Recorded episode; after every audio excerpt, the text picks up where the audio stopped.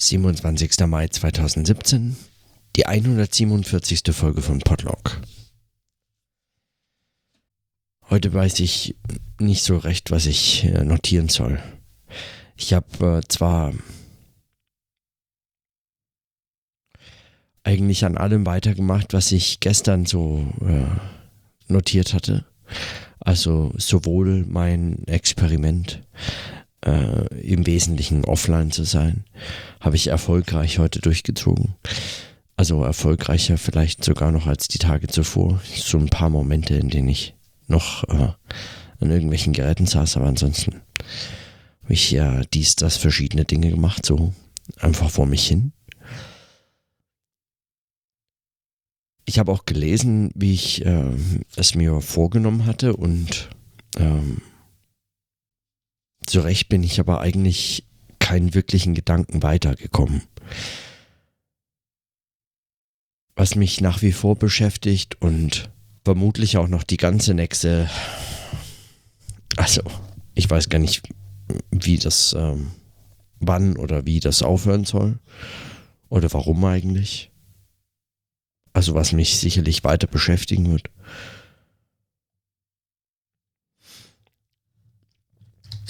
Ist die Frage nach, ähm, ja, die Frage nach der Bedeutung von Widersprüchen und Scheitern und von solchen ähm, Sinnzusammenbrüchen, wie das Urs Stähli genannt hat. Oder solchen, so einem dekonstruktiven Denken, wie es eben Derrida nennt.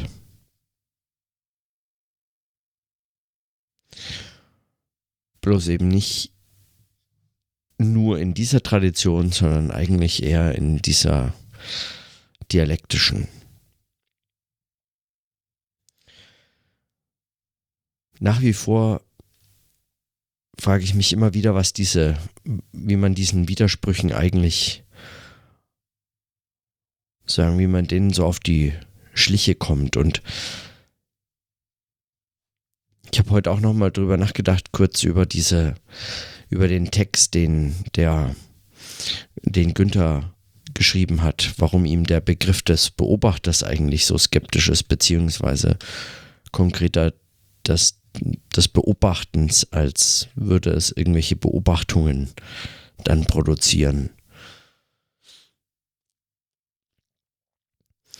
Und mein Einwand gegen den Beobachter beziehungsweise gegen all diese Begriffe, die, die in der Systemtheorie gerne, und das gilt nicht für alle, aber es gilt für viele Texte, ähm, die in der Systemtheorie oft als eben als ein Begriffsinstrumentarium verwendet wird, das irgendwie auf irgendwelche Gegenstände hin zu applizieren ist oder irgendeine so Art Wortschatz, die man eben verwendet und und dann spielt man das so durch. Man sucht halt dieses und jenes und versucht diese Wörter zu verwenden, unterzubringen und damit irgendetwas zu sehen, was man eben so ohne diese Wörter nicht sehen würde.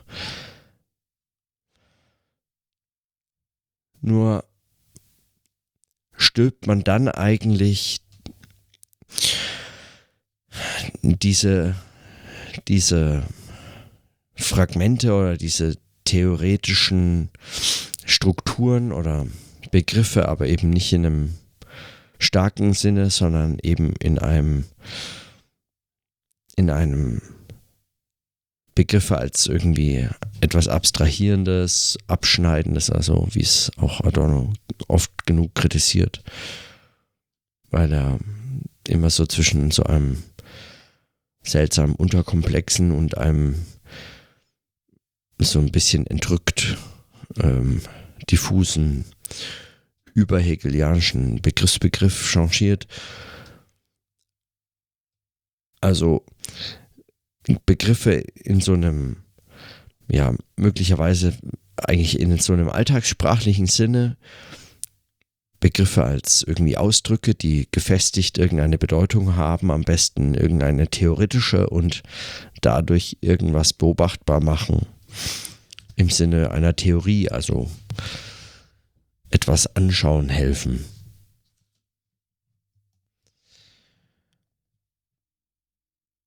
Und bestenfalls ist in, in solchen Zusammenhängen dann noch die, die Wahl der Begriffe äh, zu hinterfragen oder man kann sich äh, dann noch äh, überlegen, bräuchte man andere, müsste man an diesen Begriffen möglicherweise irgendwie noch schrauben, sie drehen, wenden, vielleicht austauschen, hier mal, da mal und so fort. Aber dass man mit den Begriffen so arbeitet, dass man sie einsetzt an den Stellen, an denen man sie brauchen könnte, so, das ist äh, nicht in Frage gestellt, letztlich gar nicht so wirklich in Frage zu stellen. Und manche dieser Begriffe sind sozusagen, die, die sind gar nicht in Frage zu stellen. Und der Beobachter ist so einer dieser Begriffe. Und Systeme sind ähm, ist, ist ein anderer solcher Begriff. Also Operationen und so andere auch. Das heißt nicht, dass diese Begriffe nicht in Frage gestellt wurden oder werden. Das werden sie alle, also Be Beobachter, Systeme, Operationen, all diese Begriffe sind von dem einen oder der anderen schon längst äh, in Zweifel gezogen oder eben durch andere ersetzt worden oder wie auch immer äh, das dann läuft aber doch irgendwie diesen Schema-Charakter kriegen die nicht so richtig los. Und das erinnerte mich heute ähm, diese eine Stelle bei Adorno dran, als er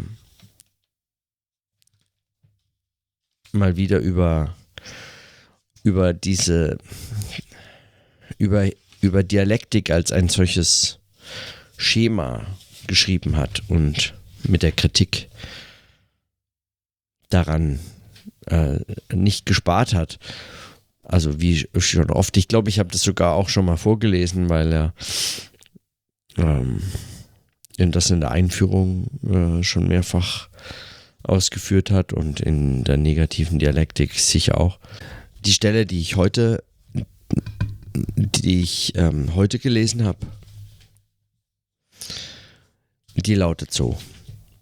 Ich beginne einfach irgendwo mittendrin. Das Motiv des Widerspruchs und damit, dass einer dem Subjekt hart, fremd, zwangvoll gegenübertretenden Wirklichkeit, das Hegel vor Bergson, dem Metaphysiker des Fließens voraus hat, gilt allgemein als das Gesamtprinzip seiner Philosophie. Nach ihm trägt die dialektische Methode ihren Namen. Aber gerade es erheischt die Übersetzung in die geistige Erfahrung, die es ausspricht. Sehr leicht gerinnt es einer bloß philosophiehistorischen Betrachtung, welche die Stufen des Geistes unter bündige Oberbegriffe subsumiert, zur Spitzmarke. Man erniedrigt Dialektik zur wählbaren Weltanschauung, wie sie von der kritischen Philosophie, der Hegel zuzählt, tödlich getroffen wurde. Unausweichlich also die Frage, woher Hegel eigentlich das Recht nahm, was immer dem Gedanken begegnete und den Gedanken selbst, dem Prinzip des Widerspruchs zu beugen.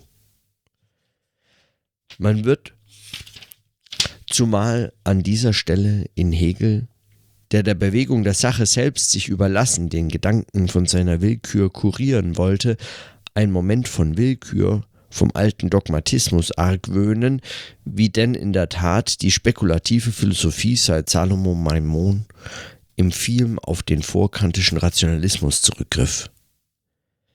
Dass Hegel gegen das klappernde Schema der Triplizität Thesis, Antithesis, Synthesis als eines der bloßen Methode die schneidendsten Einwände äußerte.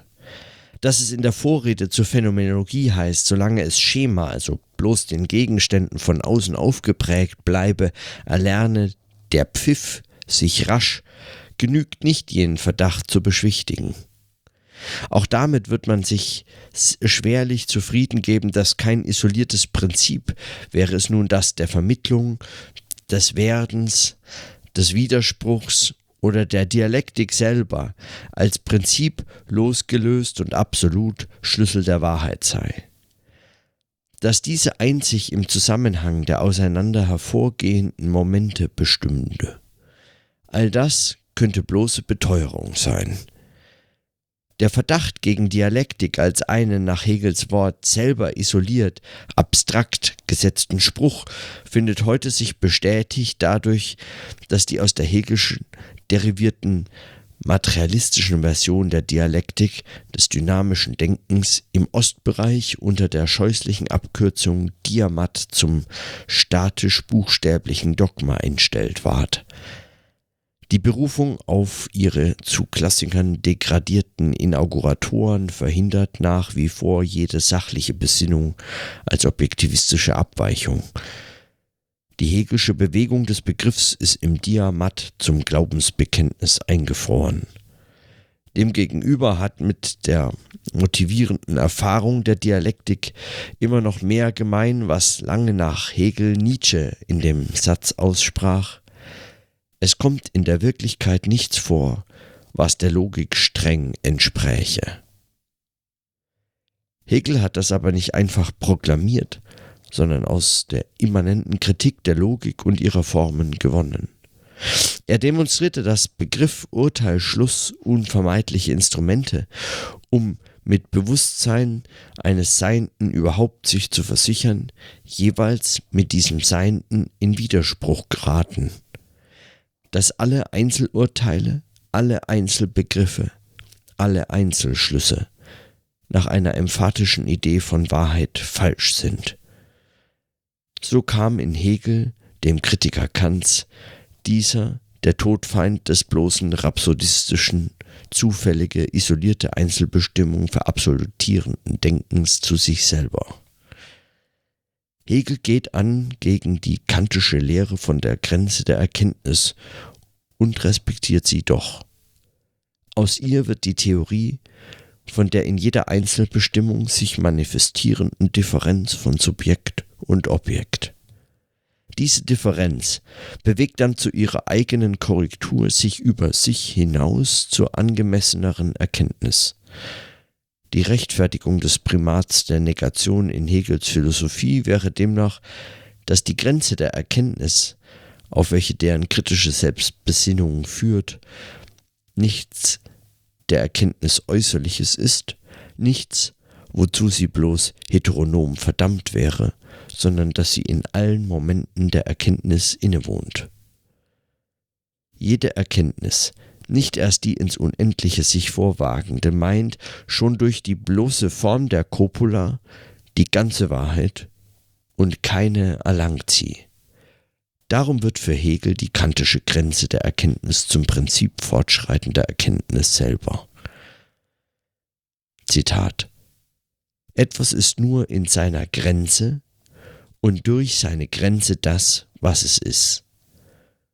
Man darf somit die Grenze nicht als dem Dasein bloß äußerlich betrachten, sondern dieselbe geht vielmehr durch das ganze Dasein hindurch. Meines Erachtens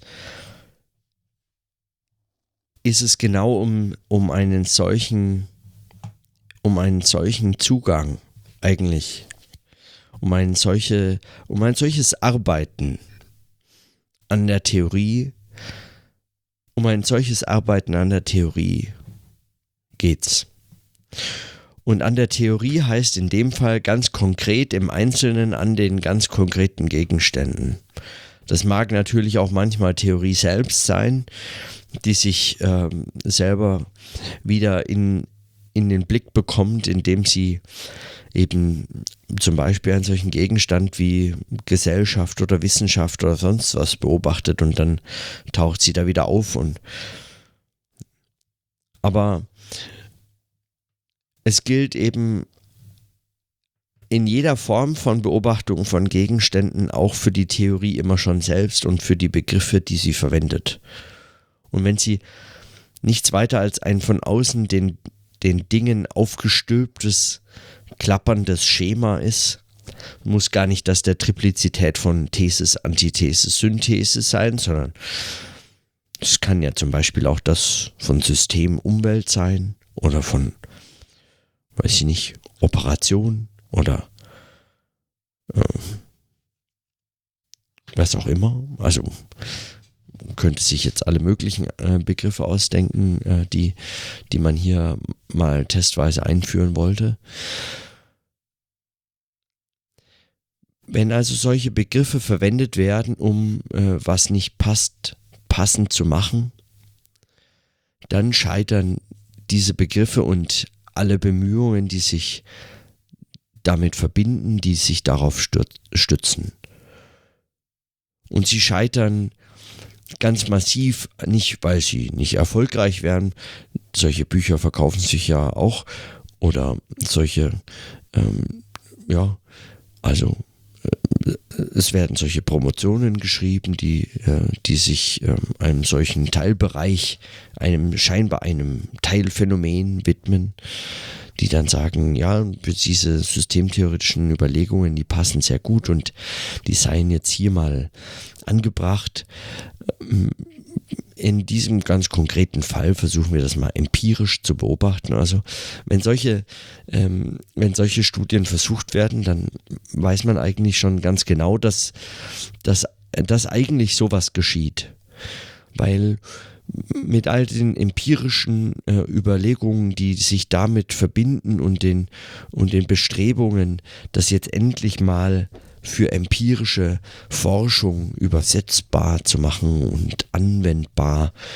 Mit all diesen Bestrebungen verbindet sich eine solche, ein solcher Grad von Beschäftigtsein, dass für die Theoriearbeit am Begriff selbst oft gar keine Zeit scheint. Also scheint natürlich nur, weil es wäre die eigentliche Arbeit.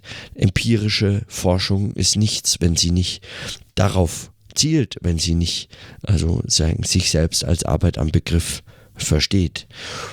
Also dazu könnte man einfach mal den, diese Studie zum Erfahrungsgehalt von ähm, Adorno lesen, das sich ja genau mit dieser Frage beschäftigt, wie eigentlich Empirie und Theorie äh, hier in, miteinander in einem Verhältnis stehen oder in einem Verhältnis gedacht werden müssen. So, aber ähm,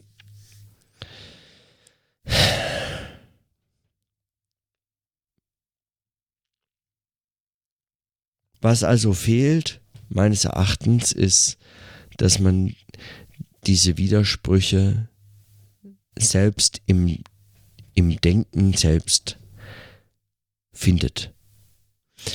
Und wenn, und wenn man, wenn man sagt, ja, also zum Beispiel, ähm, man möchte diesem äh, Gedankenmodell oder dieser Theorie ähm, jetzt sagen mit einem, mit einem dialektischen Denken begegnen äh, und es aus dieser Sicht kritisieren, dann darf man sozusagen nie vergessen, dass es sich dabei nicht um einfach nur eine Sicht handelt. Nicht um etwas, das man jetzt eben anziehen kann wie einen Hut, den berühmten Hut des Wissenschaftlers, den man sich aufzieht, solange man Wissenschaftler ist, und ansonsten ist man, weiß ich nicht, Familienmensch äh, ja, oder ähm, Bürgerinnen, Bürger oder so, engagiert, ja, hat eine Meinung, nicht nur Wissen. Also diesen Hut, äh, den kann man sich, wenn man dialektisch, wenn es einem um ein dialektisches Denken geht, kann man das nicht als einen Hut verstehen, den man sich einfach aufsetzt. Wenn man jetzt dialektisches Denken als ein solches, als ein solches irgendwie ins Spiel bringt, sagt, dieses oder jenes lässt sich eigentlich in seiner Widersprüchlichkeit nur dialektisch verstehen, dann erzeugt es unweigerlich eigentlich heute zumindest bei allen, die das hören, so eine Ablehnung, die genau aus dieser herrührt, dass es eben zu lange vermutlich als ein solches Schema äh, verwendet wurde. Und ich meine jetzt gar nicht nur den Ostbereich, wie das Adorno sagt, ähm, ein eigenes ähm, seltsames Verhältnis, das er mit diesem hatte. Hm, das jetzt nicht jetzt mein Gegenstand ist, aber egal. Also, ich meine gar nicht diese spezielle Auslegung, sondern ähm, eigentlich etwas, wofür das dialektische Denken gar nicht viel kann. Denn es ist als vielleicht eine der bedeutendsten Philosophien, also im deutschsprachigen Raum sowieso, aber auch äh, weltweit äh, in der Philosophiegeschichte so, als ein einfach eingegangen in so ein in so ein Fundus von von so äh, ja, von so na, ich würde sagen, eigentlich von so schlauen Sprüchen. Ja, kann man immer mal wieder einbringen. Ah, es ist ja Dialektik oder so, ja. In Songtexten wird von Dialektik gesprochen und und auch davon, dass keiner weiß, was es heißt und so. Aber davon abgesehen ähm, geht es, ist es also sagen Teil eines ein, der Alltagssprache oder eines ja und Alltagssprache in Form von einer Art zu einer Art Schlaumeiertum. Und das hilft dem Ganzen natürlich nicht. Und wenn man das dann hört, erscheint es sofort als Schema. Und auch wenn es sagen, immer wieder mit diesem Namen Dialektik auftritt, heißt das nie, dass da ein Schema im Sinne von, hier, wo ist die Thesis? Ich finde dich, du und wo ist die Antithesis? Ach, da, okay, versteckt sich hier hinten und dann zack, Synthesis. So funktioniert es ja nicht, sondern es geht, es geht ja sozusagen ganz konkret. Also man, man müsste es gar nicht so nennen, wenn man nicht irgendwann gefragt würde, was man denn da tut oder so. Also es geht ganz konkret um das Aufzeigen von Widersprüchen in bestimmten Figuren, in bestimmten Ideen, in bestimmten Begriffen, die, wenn man verwendet und genau befragt, dann eben in diese Widersprüchlichkeit selbst führen, sich selbst verstricken und dann dadurch die Möglichkeit geben, über diese Widersprüche hinauszukommen.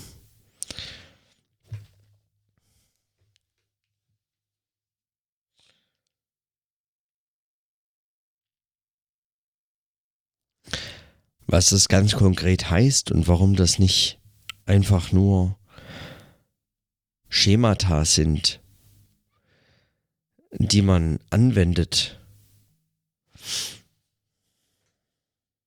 Das ist eben das, warum mir diese Widersprüche so wichtig sind. Das ist warum, warum ähm, warum mir diese Frage danach so wichtig ist. Und es geht ja so weit, dass es selbst eben für diese Fragen selbst gilt. Auch diese sind nicht frei von Widersprüchen. Eben es gibt nichts, was der Logik streng entspricht. Und alle Versuche, so logizistisch ähm, logizistisch an irgendetwas ranzugehen, noch dazu an irgendetwas Konkretes, an irgendeinen Gegenstand, den man jetzt beobachten möchte, den man so nennt, wenn man das logizistisch angeht, dann, äh, dann passiert genau das, dass man ein solches klapperndes Schema etabliert und eigentlich sich der Widersprüche dieses äh, Schemas nicht mehr, äh, also nicht mehr bewusst wird. Und darin liegt dann das Problem. Und wenn, wenn dann Günther zum Beispiel mit dem Begriff des Beobachters ein solches Problem hast, dann liegt es daran. Nicht unbedingt, dass in den Texten zu Beobachtern genau dieses tatsächlich als Problem auftritt ähm, oder dass es als Schema unbedingt behandelt werden musste. Ähm, das ist es oft gar nicht. Äh, also das ist dann schon sehr auch also Selbstwidersprüche mitdenken können, aber äh, trotzdem, ähm, ich verstehe diese diese Beunruhigung. Und diese Beunruhigung ist meines Erachtens genau aus solchen Widersprüchen selbst erwachsen. Also aus diesen Widersprüchen der, der, der klappernden Schemata gebiert sich diese Unruhe oder äh, ja. Und das macht diese Widersprüche nicht nur einfach so spannend, sondern zu dem einzig Spannenden eigentlich. Und mit einzig natürlich meine ich nicht sagen eine zum Prinzip erklärte Einzigartigkeit, sondern ja, was ich zuvor gesagt habe. So, dafür, dass ich nicht wusste, was ich sagen soll, habe ich dafür ziemlich lang gebraucht, das auszuführen. Naja. Und ich habe halt auch noch vorgelesen. Morgen mache ich weiter. Bis dahin, in diesem Sinne, bis morgen.